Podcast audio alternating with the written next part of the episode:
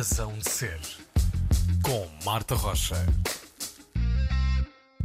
Olá, sejam bem-vindos. O meu convidado de hoje é um, mas é muitos. É fotógrafo, é DJ e é várias personagens pelo meio. Chama-se Renato Cruz Santos. Talvez o conheçam por António Bandeiras. Não é só sobre isso que vamos falar hoje, vamos falar sobre muito mais. Boa tarde, Renato. Gostava de começar uh, pelas caxinas, que são a tua base e estão em muito daquilo que fazes. Consegues perceber de que forma é que hum, a tua terra e de onde vens te, te influencia? Boa tarde, Marta.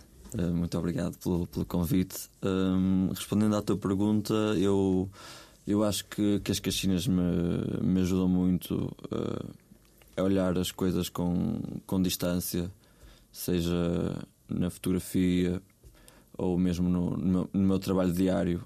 Uh, preciso muito de, de voltar a esse sítio para, para ter outro ritmo, para voltar a ser quem eu sou na realidade que a hum. cidade acho que me desconstrói ligeiramente. Hum. Ou seja, uh, tens essa, essa noção de, de, das tuas raízes, o sítio onde tu vens, precisas de ir lá de vez em quando para também uh, teres mais inspiração e mais uh, força na tua criatividade no teu, no teu trabalho. Sim, preciso de ir lá recorrentemente. preciso de. Mais até do que própria, as próprias caxinas, que é onde eu desenvolvo a maior parte do meu trabalho, que já uma vez fizeram uma piada em relação a isso, que era todo o teu trabalho é a 100 metros da casa dos teus pais. e era verdade. Centenas de fotografias, era tudo naquele espaço que, que foi onde eu cresci e, e onde nunca perco a vontade de, de, de, visitar e de conhecer mais um bocado, seja, seja debaixo, de, debaixo das areias, seja debaixo do mar, seja debaixo de uma rocha. Há sempre alguma coisa para descobrir e isso tem-me vindo a interessar cada vez mais conhecer melhor o território em todas as suas formas. Uhum. Tu vens de uma família de pescadores, certo? Sim, é verdade. Os teus pais moram em frente ao mar. Como é que daí tu decides eh, começar a fotografar? Interessaste logo por aquele pela ideia visual que o mar te, te trazia? Hum, eu acho que a principal influência para eu começar a fotografar terá vindo da minha mãe. Hum. Minha mãe não é fotógrafa, trabalhou numa, numa fábrica de tecidos e depois tornou-se doméstica quando eu nasci. E, e ela sempre andava com a, com a câmera atrás e sempre esteve preocupado em fotografar tudo. Portanto, acho que a presença da câmera fotográfica ao pé acabou por me influenciar. E depois começar a fotografar mesmo foi uma coisa assim que não, não estava à espera. O meu pai comprou uma câmera daquelas para tirar fotografias à família e eu, como estava a terminar a escola, o 12 ano, tirei um, curso profissional de turismo, eh, comecei a tirar fotos porque tinha gosto naquilo, e, mas sem, sem querer começar a trabalhar, só tirar umas fotos, aprender, pronto. Que eu gosto de aprender muitas coisas ao mesmo tempo. E aquilo, do nada, terminei a escola, comecei a tirar umas fotos por aí e foi, foi mais ou menos sempre a subir até que a certa, certa altura já estava há um ano ou dois parado e, e, tive que tirar um curso de pescador porque achava que era esse o caminho a seguir, mas as coisas acabaram por tomar outro rumo. Uhum. Ou seja, essa, essa ideia do mar e, do, e das tuas origens também familiares mantém-se muito presente também naquilo que tu fazes uh, visualmente não é uma coisa que tu tenhas deixado completamente para trás. Não, não, não é, não é assim de todo. Uh, pronto, eu, eu acho que é um bocado transversal a, a todos os ramos artísticos a parte biográfica no, no, seu trabalho e foi assim foi um bocado assim que, que, comecei quando quando me preocupei em fotografar o território das Caxinas mesmo eu, estando a fazer aquilo sem saber o que é que era acabou por ser uh, um interesse em em deixar eh, uma, uma marca visual daquilo que, que, eu, que eu fazia de antes, que achava que, que já se estava a perder. Aquela cena de, de ir para a praia, assim, para, para curtir, porque os putos agora, se forem para a praia, estão com, com o telemóvel lá mesmo, não, não têm o mesmo tipo de brincadeiras. E, e depois também fui-me percebendo da, da, importância do meu trabalho foram-me dando outros inputs, interessando por mais coisas e, e fotografando as caxinas, o território, as tradições, paisagem, tudo o visível e também algumas coisas invisíveis, mesmo para quem é de lá. E coisas acho... também muito específicas. Tu tens um livro que é Nortada, Sim. que trata uma parte muito específica, certo, dessa, dessa zona. Sim, é, é um, um ensaio visual sobre um, a incidência do, do vento nas, nos metrosidros, que são as aves que, que ornamentam a, a marginal de Vila do Conde, que ficam curvados por causa do, do, do, vento que nunca para, esse tal vento norte. Mas apesar de curvados, continuam ali firmes e acaba por ser uma metáfora do, para o, o povo e a comunidade das Caxinas. Uhum. Muito bem, disso uh, tu passas para também fotografar muita, muita cultura, muitos concertos, muitos artistas. Tu trabalhas com a editora Lovers and Lollipops, fotografas também, como dizias, muita da cultura do Porto e não só, também trabalhas com, com a cultura geste. Um, como é que chegas a esse, a esse caminho? Uma pessoa que começou tão acidentalmente quase na fotografia, como é que chegas aí? Portanto, quando eu comecei o meu curso de pescador, eu, eu levei a câmara para, para o curso e comecei, achava aquilo interessante. E, e acabei por ter uma, uma série de fotografias uh, que a partir do Instagram foi parar tipo, ao P3 que me convidaram a fazer uma galeria com aquilo. Um, e depois uh, conheci o, o Abel Coentrão que é jornalista no público que, que viu interesse no meu trabalho e que achou que se calhar precisava ali de uma ajudinha para, para melhorar e, e consegui, três ou quatro meses depois, estagiar ao, para o público. E tive lá três meses e a partir daí a rede de contactos começou, começou-se a alargar. Um, eu comecei a trabalhar com a Lovers Only Pops, a fotografar o Milhões de Festa, a fotografar os concertos na, na, na, cidade do Porto e a partir daí foi de um para outro assim, uma oportunidade, aproveitar tudo e agora fotografo quase tudo. Exato. Muito do que, do que acontece na, na, cultura, não só no Porto, também no Tremor, também já fotografaste Sim, bastante e também já, já tiveste uma exposição uh, por lá, nos Açores. Confere. Muito bem. No meio disto tudo, um, a música, uh, onde é que entra? Foi, foi te acompanhando logo do início, com uma fotografia, ou foi uma coisa mais, mais recente? A música começou logo cedo em casa dos meus pais não, não se ouvia assim tanta música quanto isso. A, ideia que eu tenho era quando meu pai voltava do mar, a meio-dia, uma da tarde, pronto, normalmente era assim. Às vezes chegava às quatro ou às seis, ou nem vinha. Mas era o meu pai a comer caldeirada de peixe e a ouvir a rádio, a rádio festival. ouvir os fados. É assim, é uma memória mais presente que tenho de, de música ao crescer. Uh, e, e, eu odeio fado. Pronto, Não. foi uma influência ao contrário nesse caso. Isto é uma mentira. E eu odiava fado naquela altura porque trazia mesmo, que eu tinha que comer a sopa toda e nem sempre me apetecia. E o fado atrás deu-me assim um bocado de trauma. Hoje em dia já consigo lidar bem com ele e há canções que até gosto muito. Uh, mas depois, uh, para passar para outros géneros, tenho ideia que foi quando tinha 8, 10 anos, uh, com uma amiga do, de um amigo meu que estava imigrado na Alemanha e trazia uns CDs com, com música urbana americana, algum rock, e comecei-me a interessar por uh, outros tipos de música, porque não, de facto não tinha internet, era um pouco difícil chegar a outros lados sem ser aos CDs do, do Frei Hermano da Câmara, o rapaz da camisola verde, ou um Júlio Iglesias. Um, e, e depois uh, fui conhecendo outros géneros e também uma figura pivotal que era o, o Eurico, que era um pintor lá, lá das Caxinas, que passava música à noite. E eu ouvia sempre a Rádio Nova Era enquanto pintava os uhum. quadros, uhum. sempre a ouvir gesso, e essas coisas foram influenciando e acabei por cedo mais entrar no, no mundo da noite, entre aspas. Uh, Porquê foi cedo demais? Porque, pronto, minha mãe não me deixava sair à noite, à... sempre me deu liberdade para sair de casa. Às oito da noite tinha que estar em casa, desde sempre. Mas sair à noite era uma coisa complicada e eu tive que pronto, saltar assim da janela muitas vezes para sair às duas da manhã para ir para a discoteca, ouvir música eletrónica e divertir-me um bocado. E, e, uns anos mais tarde comecei também a fazer fotografia foi por aí que começou até o meu caminho na fotografia, foi na noite.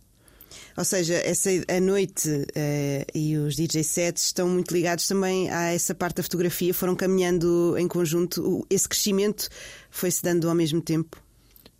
Sim, nunca tinha pensado nisso, mas, mas acho que, que, que tens razão embora não tenha aplicado os conhecimentos de DJ, entre aspas. Uhum. Uh, logo de início fui aprendendo muito a ouvir uh, uma coisa que já se está a perder hoje em dia, que é a cena dos DJs residentes, que é uma cena muito importante e um trabalho muito difícil.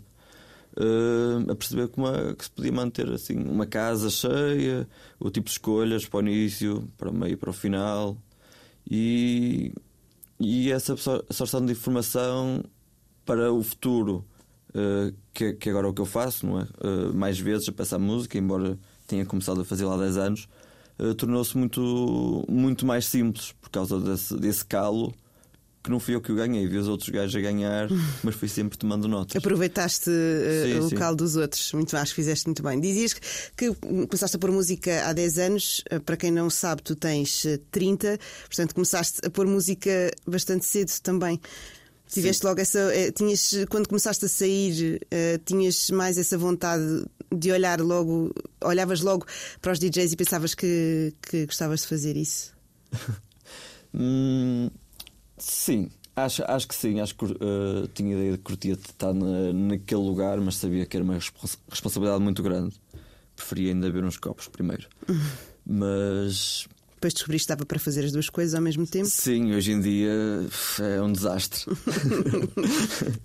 Como DJ, tu tens uh, várias personagens e, e, já lá vamos ao António Bandeiras, mas antes disso, um, tu, essa, essa ideia das personagens que tu também tens um bocadinho. Uh, mesmo na fotografia, separas um bocadinho também as coisas que tu vais fazendo, né? tens vários perfis, digamos assim. Uhum. Isso é porque gostas de muitas coisas e sentes necessidade de, de, de as dividir? Sim, gosto de muitas coisas ao mesmo tempo e farto-me de muitas coisas ao mesmo tempo, muitas vezes. Uhum. Isso aí, pronto, é um bocado complicado lidar às vezes, uh, gera muita frustração e ansiedade, mas, mas acho que é a forma que, que eu tenho que ser. Tenho mesmo que fazer muitas coisas diferentes, estar sempre a aprender para poder crescer, senão fico angustiado e tenho que ficar a ser um António Bandeiras na praia, a olhar assim para o horizonte muito tempo. Triste. Essa a tua, a tua ideia melancólica, que, que, não, não está só no António Bandeiras, não é? Também, mas, mas que é um homem que, que muito sofre. Antes de, de, de, prosseguirmos, acho que se calhar é a altura, já que estamos a falar das muitas coisas que tu gostas, de ouvirmos um bocadinho da música que tu gostas. O que é que queres ouvir agora? Uh, a minha sugestão é uma canção dos Soft Machine chamada A Certain Kind, que é uma música escrita pelo Robert Wyatt e foi uma, uma boa introdução uh, à plasticidade da música do, do Wyatt e todo, e toda e todo o movimento artístico da, do rock da cantuária que me influenciou bastante. Muito bem, vamos então ouvir.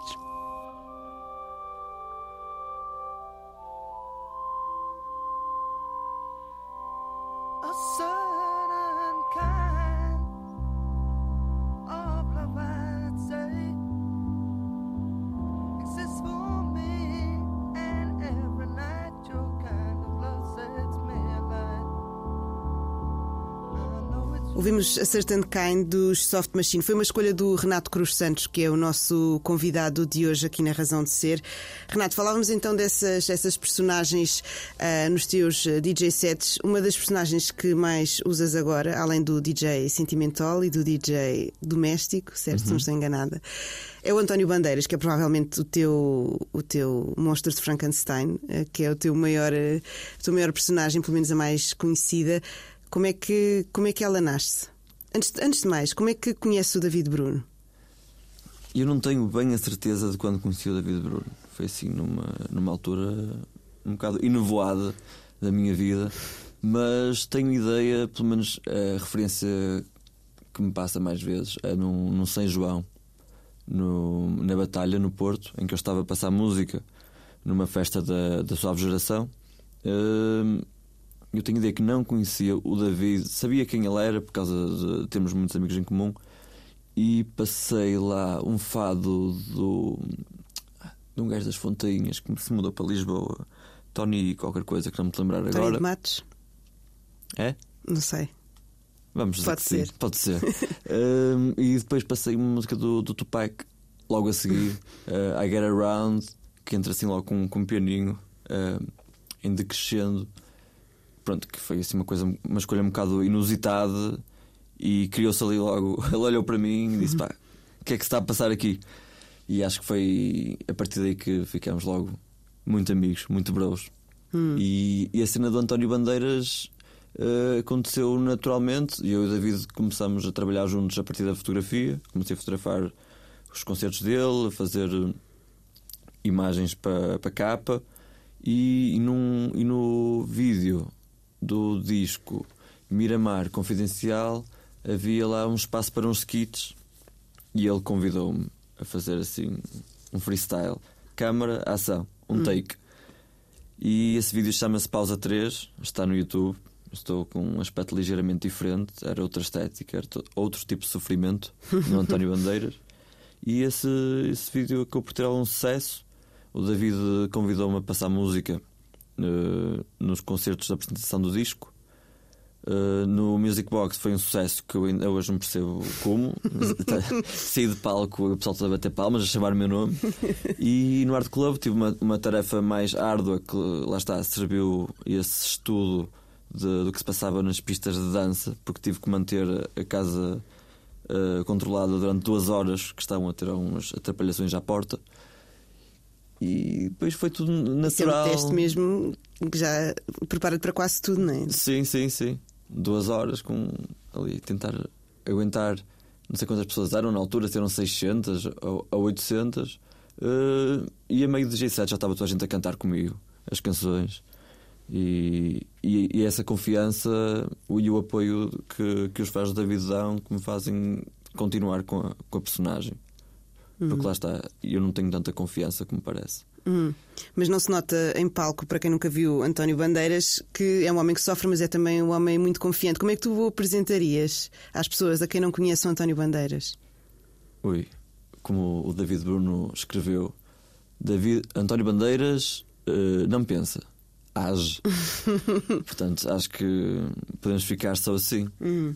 Falavas sobre os fãs eh, do David Bruno que, que, que te apoiam e acho que isso também se estende um bocadinho às pessoas que fazem parte da, da equipa, eh, também o Marco, que é o guitarrista, e mesmo em David e Miguel, o Michael Knight, que foi adotado eh, muito rapidamente pelos fãs.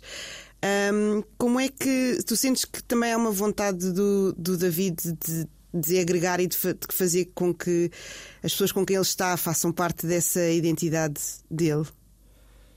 Sim, Eh, eu- acho que até somos assim um bocado escolhidos a dedo. E ele sabe o que é que vai funcionar muito bem. Já quando eu fui às captações para ir buscar o Marquito, foi do género: pá, a tua guitarra soa mesmo aquilo que eu quero, anda cá, vou-te cá buscar. E tenho a ideia que, em relação a mim, foi a minha representação melancólica daquilo que eu sou. fa- fazia todo sentido com, com o projeto e, e já vão para aí quatro anos a trabalharmos juntos. Eh, a minha figura visual mudou, a minha forma também de, de encarar o público mudou e estamos a crescer todos juntos, muito felizes. e, e dá mesmo gosto trabalhar com o David, porque ele tem, tem essa força, assim quase como magnética, de, de nos pôr a, a- a trabalhar com ele e não para ele. E, e também me dá muita motivação para, para fazer as capas dele, por exemplo, eh, costumamos fazer tudo em 5 minutos. Hum. Eu sou naturalmente estressado, mas com, com o David para trabalhar é sempre num, num instantinho e, e também gosto da, quando ele me puxa para, para arriscar um pouco mais, lá está, com, com uma música que fizemos há pouco tempo chamada Love Teens, eh, que é completamente fora da minha área de conforto e, e nem acho que seja um, um bom cantor, mas a música Um rapper neste caso. um rapper, mas a música tem a sua piada. Vamos só introduzir, explicar que música é esta. Esta música, Lebetins, foi uma música editada não por ti, Renato, mas pelo António Bandeiras, que, que agora se está a lançar eh, no mundo musical. Como é que nasce essa ideia? o, o António Bandeiras foi crescendo também uh, contigo. Quando tu dizias há pouco, crescemos todos, cresces tu também com a personagem, uhum. e a personagem cresce contigo, certo? Sim. Como é que chegam aqui a esta, esta fase de, de o lançar na música? Um homem que também é do rock, não é? E de repente também se está a lançar no. Sim, no sim. É uma coisa que tem, tem feito alguma confusão. Depois de tantos anos ouvir rock, rock, rock, assim, em todos os seus subgéneros, ultimamente só tenho ouvido hip hop. Hum. E, e no, lá no, naquele Spotify Rap do ano passado com o David, uh, nós pronto, temos algumas playlists partilhadas e apareceu que o, o que nos unia era o gangsta rap. e, e essa ideia ficou. Pá, quando, quando eu e o David éramos vizinhos um, e ele chegava ao trabalho e queixava sempre, queixava-se entre aspas, porra, estás sempre a ouvir G-Funk, o que é que se passa contigo? eu, pá, sinto-me bem aqui em Gaia a ouvir G-Funk. E, e, ficou a ideia de, pronto, eventualmente fazermos uma música juntos e. E aconteceu. E aconteceu, exatamente. Muito bem. Labotins.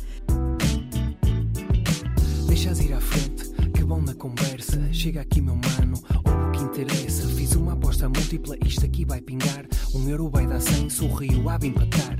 Mano, eu também fiz uma assim.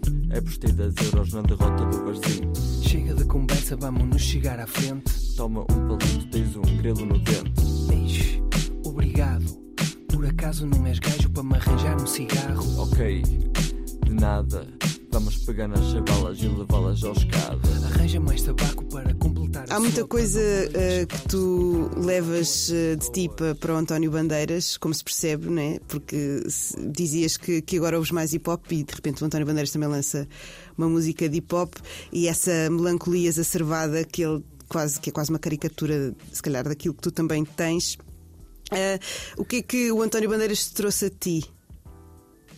Mudaste alguma coisa desde que com o personagem que, que foi crescendo? Eu acho que mudei muita coisa. A minha forma de vestir, principalmente. E foi influenciada pelo, pelo António Bandeiras? Influenciado pelo David. Ok. Eu estou aqui de manga caveada e de fato de treino. Eu não me imaginaria ser assim de casa há, há uns anos atrás. Influenciou muito e, e, a, e a, confiança também. Uhum. Um, no início do projeto, continua a ser um gajo ansioso, mas no início não conseguia jantar, não conseguia fazer nada. E, e esta união de grupo e, e, a confiança lá está do, dos fãs ajudou muito a, a, crescer. E hoje em dia sinto mais confortável, que até sou um gajo de dar uma entrevista à Antena 3 um dia destes, sem problema nenhum. Uh, outra hora estaria a recusar. Se quiseres, tratamos das coisas por e-mail, portanto, uhum. tudo positivo. Muito bem. Um, essa, essa identidade visual um, também foi mudando muito, não só no António Bandeiras, como em vocês, como também com, com David Bruno. Sentes que também há essa importância de, de ligar a, essa, esse visual de palco e dos vídeos, de ir também evoluindo como, como vão evoluindo uh, as músicas? Sim, acho que, que é, que é muito importante porque o, que me acontece a mim, esta necessidade de, de trabalhar uh, noutras áreas ou de, de mudar o aspecto, uh, tem, tem, muito a ver com, com o facto de, nos fartarmos e, e, não querermos também uh, fartar os outros. É mesmo necessário haver outro estímulo e acho que o visual será sempre o mais fácil para chamar a atenção. E esta, e, esta mudança do, do António, de um gajo melancólico que aconteceu na, na, altura do Inatel para um gajo com mais confiança e agora tenho vergonha de dizer isto. No, no Festival ID veio uma miúda ter comigo a dizer que era o Setangana português. e eu fiquei, eu estava todo lançado, fiquei ali todo embaraçado com a situação. É uma ótima, uma ótima comparação, um ótimo elogio. Eu, eu, eu, acho que sim, eu acho que sim, mas, mas, mas, não sei, fico assim um bocado abandonado. Mas acho que, que é, que, é, muito importante fazer isso para, para dar eh, continuação ao projeto e fazer com que isto dure muito mais tempo. Uhum. Muito bem. Estávamos a falar eh, de, de hip hop e de rap, se calhar vamos ouvir agora um bocadinho de hip hop. O que é que te apetece ouvir? Dr. Dre, Let Me Ride. Acho que não precisa de mais introduções. Vamos a isso. Biatch! E what no baby? You look good now you carry. Long time I watch you, I want chat to you. You go on like you don't want chat to me. So? Tell what the fuck I. Seguimos a conversa com o Renato Cruz Santos, que esteve agora a falar-nos um bocadinho sobre a sua personagem António Bandeiras. Não é a tua única personagem, acho que é importante também falarmos um bocadinho sobre tu, os teus outros uh, trabalhos enquanto DJ também. Um, como é que o facto de teres uma personagem tão grande que é o António Bandeiras não atropela as outras coisas que tu fazes eh, com a música? Atropela completamente. ok, pronto. Um, a ideia inicial, lá está, foi dividir em, em personagens uh, essa. Dividir, dividir-me em várias personagens por uh, vários interesses que eu tinha na música. Uh, comecei com, com o Sentimental, já, já a morar no Porto, portanto, mais recentemente, em festas da, da suave geração, onde era só música assim mais, mais suave, brisa do mar. Uh, pá, que hoje em dia passo, se o António Bandeiras for precisar disso, tal como passo música do António Bandeiras no Sentimental. Hoje está assim um bocado diluído tudo. Uh, mas o segundo, assim, mais proeminente, foi o DJ Doméstico, que começou com uma residência uh, no, no Passos Manuel, uhum. uh, passar música às quartas-feiras ou às quintas. Isso também foi, foi bom para ganhar estaleca, como se diz a passar música das 10 da noite até às 5 da manhã. Que grande maratona, mas foi, foi muito importante. E o tipo de música já era, já era diferente, era mesmo para criar ambiente, uh, paisagens sonoras também. Baseava muito em, em, música dos anos 70, 80 e assim, clássico contemporâneo, por aí. Uh, e o, e o António Bandeiras, pronto, já se sabe que é um gajo romântico, começou por passar só baladas, depois começou a passar mais Italo Disco, hoje em dia passa música house. Uhum. Também evoluiu essa parte, além de ter evoluído o visual e de António Tudo. Bandeiras ter se tornado um homem mais independente, se calhar ou mais confiante, sim, também sim. evoluiu essa parte da música. Sem dúvida. Agora uhum. olho menos para o chão e olho mais para o público. Uhum. Ah, acho que isso é um bom, um bom resumo dessa, dessa evolução.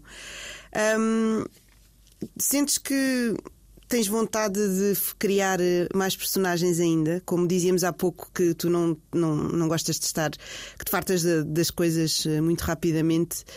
Uh, tens vontade de, de, criar mais ou estás mais virado para outras áreas uh, nessa parte da mudança?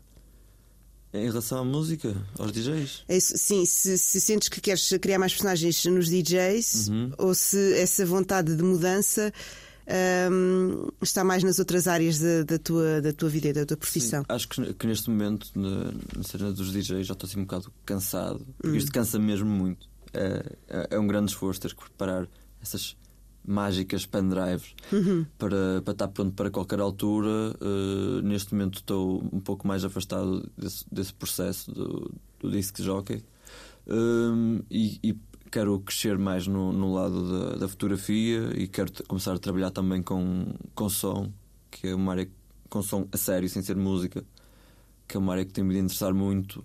Uh, pelo, pelo tipo de, de informações que consegue dar.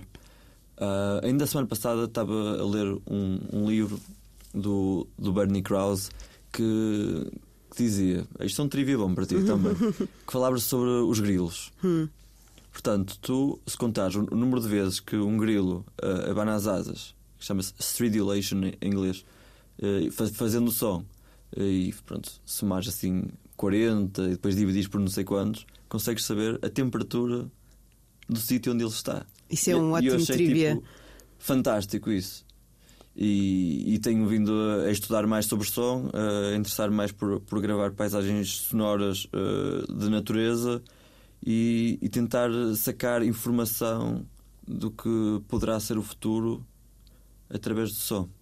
Quer dizer, não, não acho que, que seja tipo a Maia ou alguma coisa do género, mas acho que, que é possível prestar mais atenção uh, à natureza e, e evitar que desastres maiores aconteçam à biodiversidade. Hum. Achas que é importante ouvir a natureza além uh, de a ver? De que forma é que tu fazes isso? Mais especificamente, para quem não consegue perceber como é que se ouve a natureza sem ser ouvir o vento, por exemplo. Ouvir o vento e senti-lo também. Exato. Que dá. Hum, é assim, neste caso em específico que eu estou que eu, que eu tenho vindo a, trabalhar para já, ainda só a pensar. hum, um trabalho que, que quero fazer chama-se Assoreamento e, e é um- uma reflexão sobre a movimentação das areias na, na paisagem. Portanto, uh, assoreamento é um fenómeno natural, uh, portanto, com as correntes uh, marítimas ou, ou fluviais, as águas tomam outras, as areias, aliás, tomam outras posições e, e a paisagem altera-se naturalmente. Uh, no inverno costuma estar tudo cheio de areia e para o verão volta tudo ao normal. Acontece que com a construção de, de estruturas uh, para apoio à pesca, por exemplo, como as barras ou os cais, uh, as correntes começam a ser tapadas e, e a areia tem que ir para algum lado. Portanto, no inverno a paisagem fica cheia de areia mesmo e no verão escoa. No entanto, isto em 50 anos, olhando para uma fotografia antiga e uma de agora, já se consegue perceber que, apesar de tudo voltar ao normal, não está tão normal quanto isso.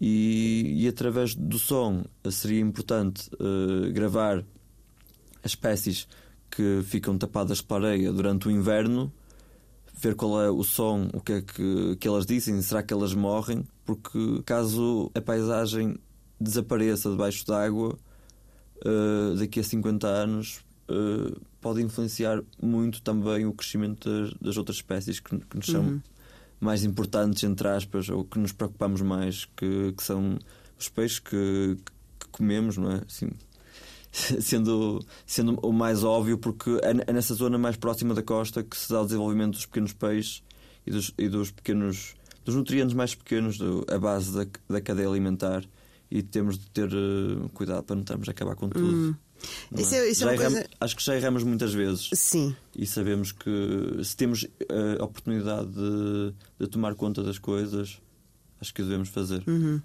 Claro que sim, isso é muito interessante porque é uma, uma forma de utilizar o som eh, que não estamos propriamente habituados eh, a conhecer, certo? Não há assim muita gente que olha quase para as alterações climáticas, não é? Que, é- que é o que, que tu estás a fazer, e alterações da, da natureza, da, da destruição da natureza, ahm, usando o som quase para fazer uma espécie de um, de um diagnóstico. Sentes também tiveste essa vontade pela tua ligação natural eh, à, à natureza?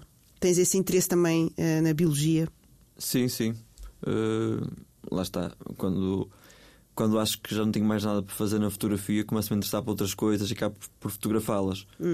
E, e há uns anos, não sei, talvez há seis, comecei a fazer eh, caça submarina, mergulho e, e interessar-me por toda essa cor que se vê debaixo do mar. Comecei a fotografar. E depois, qual é que é o interesse de fotografar uma coisa que não sabes o que é que é? Pus-me a estudar sobre isso. De repente já sabia o nome das algas todas e dos peixes todos e dos búzios todos que estavam à minha frente. Ok. E agora? Continuo a ter interesse debaixo do mar.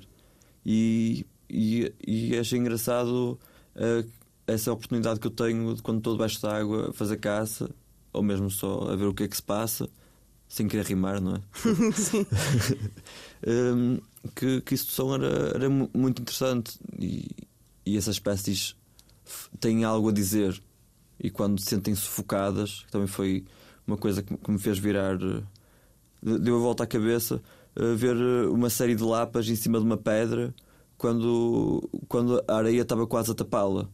Portanto, eh, as lapas, como sabes bem, são uns gastrópodes que ficam Sei presos muito bem que são os gastrópodes, sim.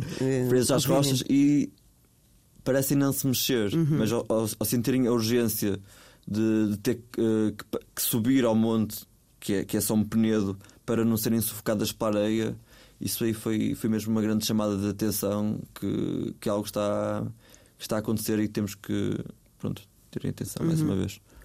Muito bem. Essa tua, essa tua hum, atenção à natureza vai também eh, revelar-se em livro que estás a preparar, certo? Hum, sim, tenho, tenho um livro assim, já 90% há mais de um ano e meio. Estou à espera que, que venham ter comigo para publicar isso, hum, que é sobre a erva das pampas, que também é, está a dar cabo do- da nossa natureza autóctone.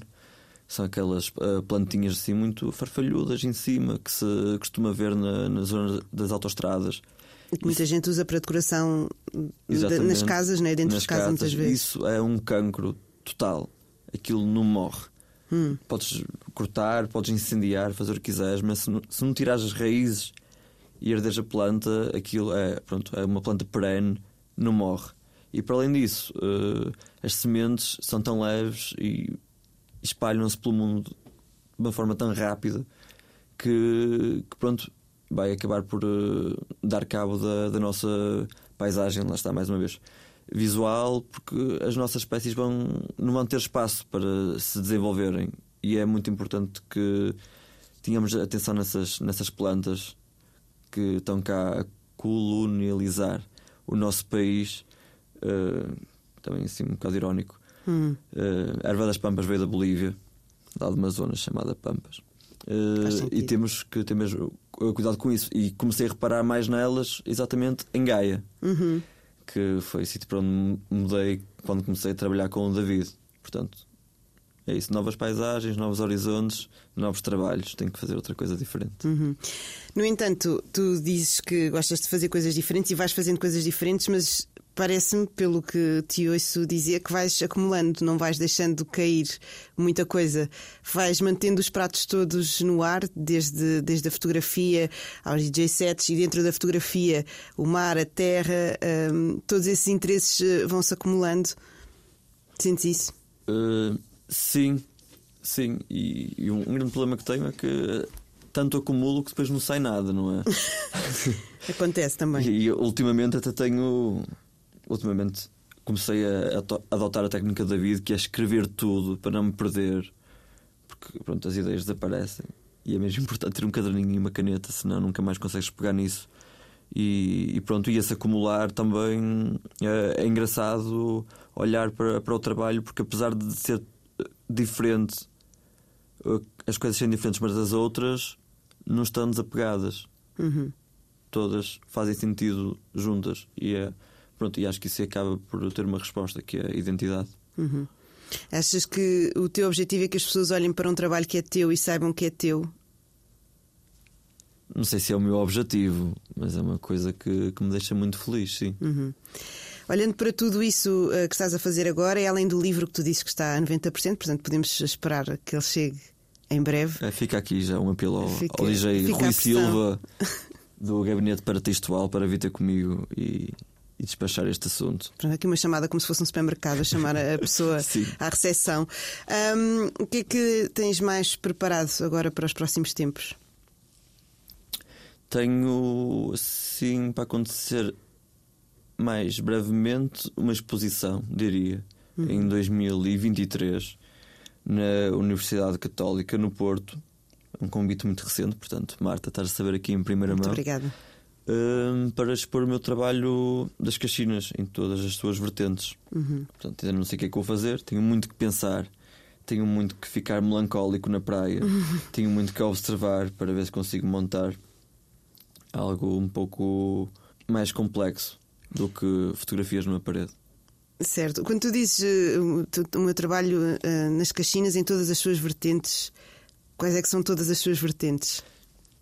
Uh, a vertente documental, em que me preocupo mais em, fotografar a, a comunidade, depois uh, a vertente de, de me aproximar, portanto, um macro, que não é um macro literal, é só prestar atenção às coisas que não, não estão chapadas na nossa cara, uh, o som também, e, e é isso. Se, se o som vai estar eh, presente, certamente não será só uma exposição que, Não que- que com não fotografias quero numa mesmo, parede. não quero mesmo que seja isso. Tenho que trabalhar para não fazer pronto, isso dos papéis na parede, que acho que é uma seca. Ahm, dizias que a exposição vai acontecer em 2023. Precisas de pensar nela, começas a pensar nela agora. Qual é que é esse processo? Ah, como é que se faz esse processo? É um processo longo para uma, para uma exposição ou depende da exposição? Como é que é esse, esse processo criativo e de, e de execução? Depende de quem está a trabalhar comigo, para começar, isso é o mais importante. Preciso de alguém que me dê motivação para eu não desistir e fazer E passar ao próximo, as coisas ideia. mais complicadas. Certo. Exatamente. Hum, portanto, neste caso já tenho grande parte das imagens, ou todas, já feitas.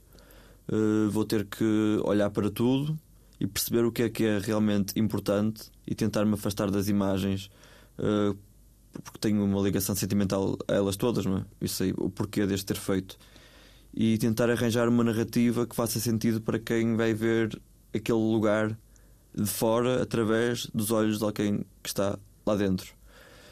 E, e acho também será importante conseguir unir isso tudo, que embora seja tipo o mesmo projeto, uh, isso são coisas que eu sei. Uhum. E quem, quem, quem olha para o trabalho, se não for informado, consegue reconhecer que as fotografias são minhas, porque há, há toda uma plasticidade uh, própria. Pronto. uh, mas, mas acho que é, que é muito importante numa exposição ter assim uma coisa sólida, ao género como fiz no, com a exposição Sistolo nos Açores, com o Duarte Ferreira, uh, em que era uma exposição imersiva. Tinhas vários patamares, várias camadas, embora o espaço fosse muito pequeno, em que entravas quase como num vulcão, nas reentrâncias debaixo da terra. Era essa a ideia. E aqui vai ser um bocado do género entrar nas caxinas, mas não, é como entrar no, no sítio das caxinas, é ir um pouco mais longe, um pouco uhum. mais fundo. É isso, essa ideia de, de imersão eh, que também é, é a tua forma de trabalhar. Sentes que na fotografia e em todas as tuas, as tuas áreas tens essa, essa coisa de quando vais, vais até ao fundo, mesmo que depois queres saltar de lá muito rapidamente. Sim, até me afogar. ok, é, é, antes ainda, de, é depois ainda de, dessa parte de conseguir saltar. Exatamente. É, Meto-me ali no buraco a, observar, a, a, absorver o máximo possível até ter a oportunidade de saltar para outra coisa que me interessa. Uhum. Interesse. Sim, é isso. Sim. Renato, muito obrigada. antes de irmos embora, acho que precisamos de uma música para, para fechar toda esta toda esta, esta conversa que passou por muitos sítios. Onde é que vamos acabar? Uh, vamos acabar na Califórnia em 72 com Legend Days Are Over da dupla Beaver and Krause. Porquê que achas que esta é uma boa escolha para fechar esta conversa? Porque lá está, o, o Bernie Krause é um artista sonoro que tenho vindo a ler ultimamente. Interessei-me pelo trabalho dele já há uns, há uns 8 anos, mas só na vertente musical, e ele foi dos primeiros gajos a utilizar uh, field recordings uh, em música, portanto, a juntar ao pop. Field recordings, que é aquilo que tu queres fazer, que tu vais começando agora a fazer também, certo? Sim, exatamente. Falávamos há pouco dessa gravação de som. E, e acho muito interessante isso de cruzar uh, os sons da, da natureza, as bioacústicas, com, com a música. E gostava de um dia, quem sabe, editar um disco seja com field recordings ou mesmo música, a sério. Muito bem, é mais um dos eh, muitos projetos eh, de Renato Cruz Santos. Foi o nosso convidado de hoje. Foi mais um Razão de Ser. Muito obrigada e boa tarde.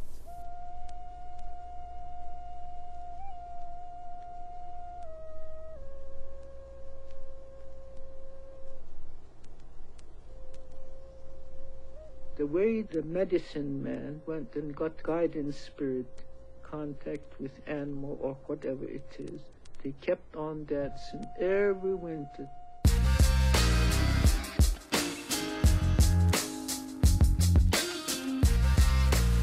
Razão de Ser, com Marta Rocha.